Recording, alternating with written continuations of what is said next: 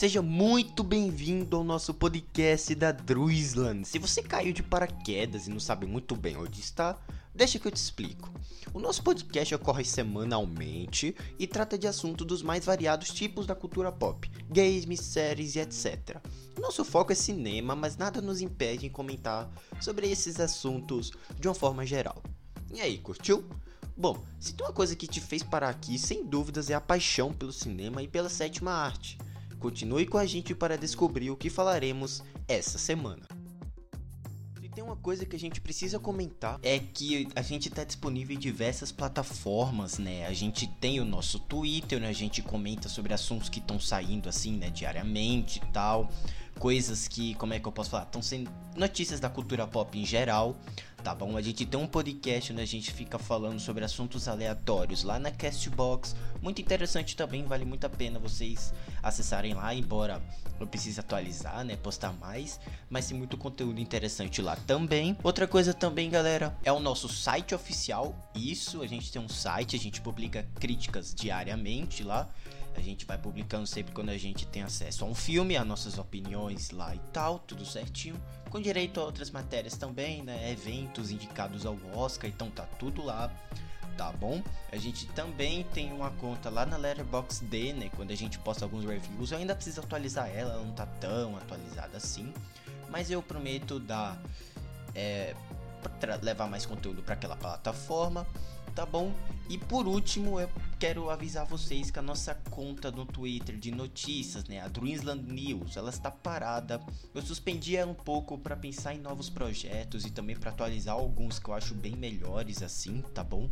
Mas se vocês estão preocupados, eu prometo atualizar ela em breve tá bom? Tem muita coisa para soltar, é, é, muita pouca gente envolvida nesses projetos, então fica muito complicado pra gente seguir com todos, né? É muita ideia e às vezes as ideias antigas ficam de fora para dar lugar às ideias novas, então fica algo meio desbalanceado. Enfim, já avisei aqui, né? Então, que as notícias do Twitter por, por um tempo indeterminado, eu posso falar assim, estão suspensas lá também beleza? Mas antes, vamos comentar sobre esse incrível trailer de, do game, né, de Star Wars Eclipse, né? Um trailer em CG foi divulgado na The Game Awards 2021, que é esse novo jogo desenvolvido pelo estúdio Quantic Dream, do Heavy Rain e do Detroit Become Human, né? Eles estão prometendo um jogo com um trailer sensacional que já mostrou batalhas entre exércitos, naves e cavaleiros Jedi.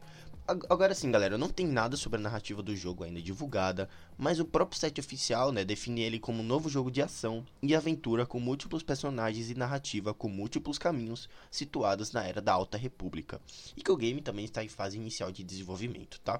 Aí não tem maiores informações sobre Star Wars Eclipse, tem rumores que ele só deva chegar em 2027, né, infelizmente. Mas assim, a gente já fica bem animado porque o trailer já Poxa, tá sensacional. Está disponível no YouTube, corra pra ver, tá? Essa logo também eu achei muito da hora. E enfim, vamos ter que esperar um pouquinho, né? Basicamente 2027, né? A reportagem, né? Que o site que revela que o jogo vai chegar mais tarde indica que, que a Quantic Dream não está conseguindo atrair desenvolvedores por uma cultura tóxica, né? Ou seja, deve ser lançado entre 27 e 28 e essa reportagem, né, é do insider Tom Henderson no site Xfire, né? Ou seja, não, a gente não vai ver esse jogo tão cedo, basicamente, né? E o motivo é que aparentemente ninguém quer trabalhar para o estúdio responsável né, pela Quantic Dreams, devido a uma péssima reputação que ele ganhou ao longo dos últimos anos. O site do estúdio tem atualmente 67 vagas de emprego em Paris e, e o próprio Henderson né, apontou que muitas delas parecem ter sido realistadas, né, para parecer mais recentes do que são, né? Mas algumas são datadas de 2020 no arquivo.org e reapareceram como se tivesse postado em 2022, ou seja, uma baita polêmica e meu Deus, né? A gente fica triste, né, porque o trailer já foi exibido no TGA, né, no The Game Awards, né, tinha como objetivo não só chamar a atenção do público, mas talvez atrair desenvolvedores em potencial para juntar ao projeto. É o que o Henderson afirma, né? Mas enfim, vamos ficar aí na curiosidade para ver mais informações sobre esse game. O trailer já está disponível no YouTube para quem quer dar uma conferida. Mais uma coisa que eu quero comentar aqui com vocês é que saiu o trailer de Prey, é o prelúdio de O Predador, que ganha o primeiro trailer sensacional com um filme que tem estreia marcada para agosto, tá? O filme deve sair no Hulu, lá nos Estados Unidos, aqui deve chegar pelo Star Plus, tá? E esse trailer tá sensacional, deve chegar em 5 de agosto lá no Hulu, que é um longo estrelado pela Amber Hunter, né, que fez Legion, e deve retratar a nação Comanche há 300 anos, focando em Naru, que é uma guerreira que protege sua tribo de um predador altamente evoluído, tá? O roteiro é do Patrick Aison, né, que fez Redstone, e a direção é do aclamado Dan Trachtenberg, pela, pelo que ele fez em Rua Cloverfield 10, né? Ainda não deve, não sei se deve ter conexões com os eventos do longa de 2018, eu acho que não. Aquele filme que eu até gosto, dirigido pelo Shane Black, né? Por que pareça, eu gosto daquele filme. Enfim, galera, o trailer tá disponível no YouTube, corra pra ver, tá sensacional. Vai mostrar uma guerreira mesmo lutando contra o predador.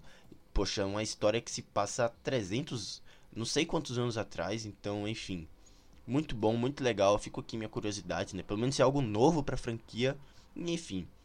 Tô bem ansioso e eu acho que esse filme vai ser bem interessante até. E eu aposto ser um dos melhores do ano, tá? Não quero zicar, mas, poxa, é o Predador, né? Não sei se como dar errado. Talvez deu errado anos atrás com umas sequências bem tenebrosas, mas enfim. Eu acho que pode dar bom. Com certeza pode dar bom. Então é isso, galera. Sem mais enrolação, vamos comentar sobre uma série que me conquistou nos primeiros episódios, mas depois foi caindo, caindo, caindo, que é o A Fundação do Apple TV Plus. Vamos conversar mesmo, vamos bater um papo sobre esse A Fundação, porque gente, como é que conseguiram acabar com a série em poucos episódios? Enfim, vamos comentar sobre A Fundação, que para mim é uma das maiores decepções do ano passado. Meu Deus.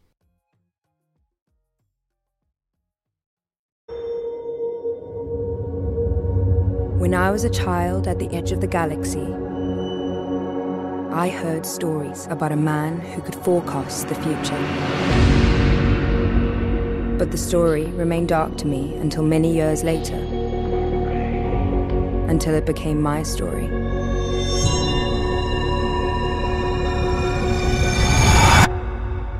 Until it became the only story. You're familiar with my work, psychohistory? Every mathematician has read your theory. It's not a theory. It's the future of mankind expressed in numbers. And the Empire won't like the future I predict. History is littered with charlatans and false messiahs. We should kill them. We could murder the man, but what about the movement, brother? Martyrs tend to have a long half life. His math was right. The Empire is dying. Wars will be endless. Thousand worlds reduced to cinders.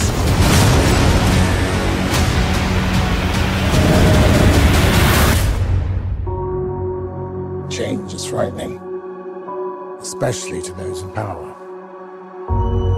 But we can soften the fall. So, what's the plan? Many years from now, if humanity is to climb from the ashes, the coming generations will need the knowledge to build upon a foundation. We must preserve only the most essential pieces of civilization, deciding what is remembered, what is forgotten. We are now staring down the barrel of a crisis. This is the plan.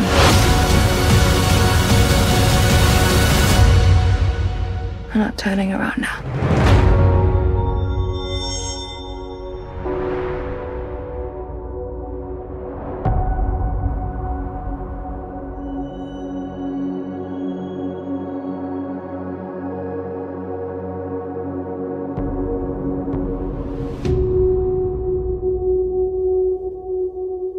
Vamos bater um papo então sobre A Fundação, a série do Apple TV Plus, que pra mim é uma das maiores decepções do ano passado. Eu vou explicar o motivo, hum, não precisa se desesperar, mas sim, é uma série que caiu muito nos últimos episódios e que não precisava ter essa queda brusca de qualidade. Enfim, vamos falar sobre A Fundação, disponível no Apple TV Plus, porque tem muitos elogios para dar, mas também tem defeitos que poderiam ser facilmente evitado, evitados. Enfim, vamos comentar então, vamos bater um papo sobre a fundação.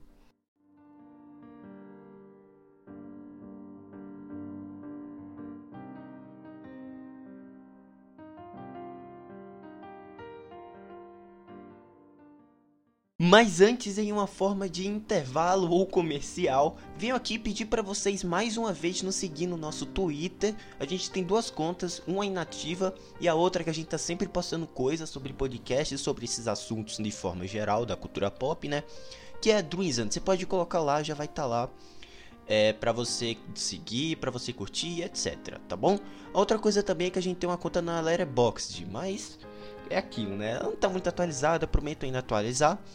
É isso, também tem o nosso site onde a gente posta as críticas, os nossos comentários dos podcasts sempre aparecem lá no nosso site também, beleza? Tem nosso podcast na Cashbox, dois na verdade, um sobre games, notícias e reviews de games, e o outro a gente comenta sobre eventos da cultura pop, é, premiações, alguns reviews que não saem nesse podcast daqui, mas saem lá na Cashbox, e é isso, tá bom? Então galera, a gente tem também um canal no YouTube, mas eu tô pensando em parar um pouco com ele. Em breve eu volto, produzir alguma coisa. Mas fica aí atento para vocês nos seguir nas nossas mídias, porque quando não tem podcast aqui, às vezes tem conteúdo lá no Twitter. Quando tem no Twitter, tem conteúdo na Cashbox. Não tem na Cashbox, tem na Letterboxd. Você entendeu, né? Enfim, é isso, né? Finalizando aqui o nosso momento comercial. E, bom, vamos para os nossos comentários dessa semana.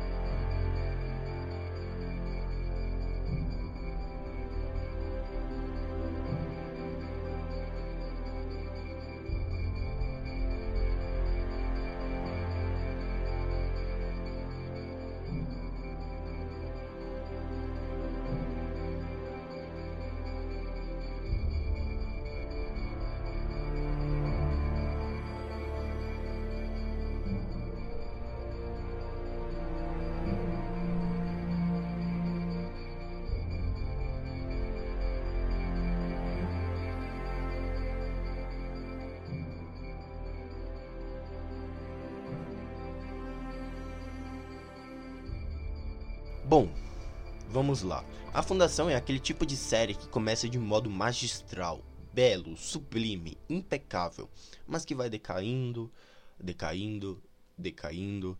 Os personagens que tanto começavam com diálogos impecáveis vão perdendo força numa trama que, em sua progressão, descarta tudo que deu certo nos primeiros quatro ou cinco episódios.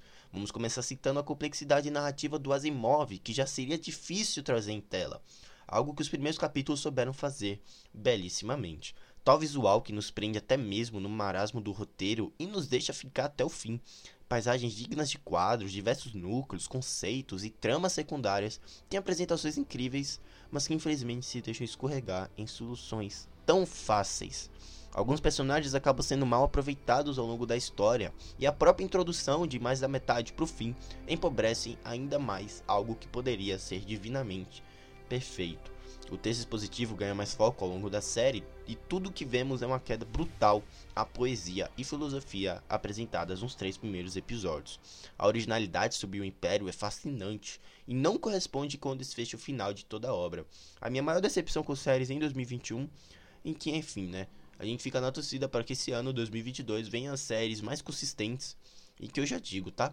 Ruptura também do Apple TV Plus é sensacional e vale muito mais do que a fundação. Mas enfim, tá aí minha opinião. Um, um bate-papo, né? Um papo sobre essa série. Que realmente, gente, o que, que aconteceu com ela? Que desnecessário, né? Então é isso, galera. Espero muito que vocês tenham gostado. Não esqueça de nos deixar um feedback sobre o que você achou de A Fundação, caso já tenha assistido, ou se você desistiu nos primeiros episódios. Também nos acompanhando na Kitbox com podcasts variados de premiações, de eventos da cultura pop e games tá? Também tem o nosso Twitter, né? Drizzan, só isso. É só colocar Drizzan nessas plataformas, você já vai achar nas redes sociais, né? E vão lá no Twitter também, onde tem opiniões de filmes, séries e jogos, assim que eu assisto e jogo, tá? Já deixo minhas primeiras impressões antes de publicar os podcasts. É isso, galera. Vou deixando vocês por aqui. Um grande abraço e até a próxima, tá? Tchau.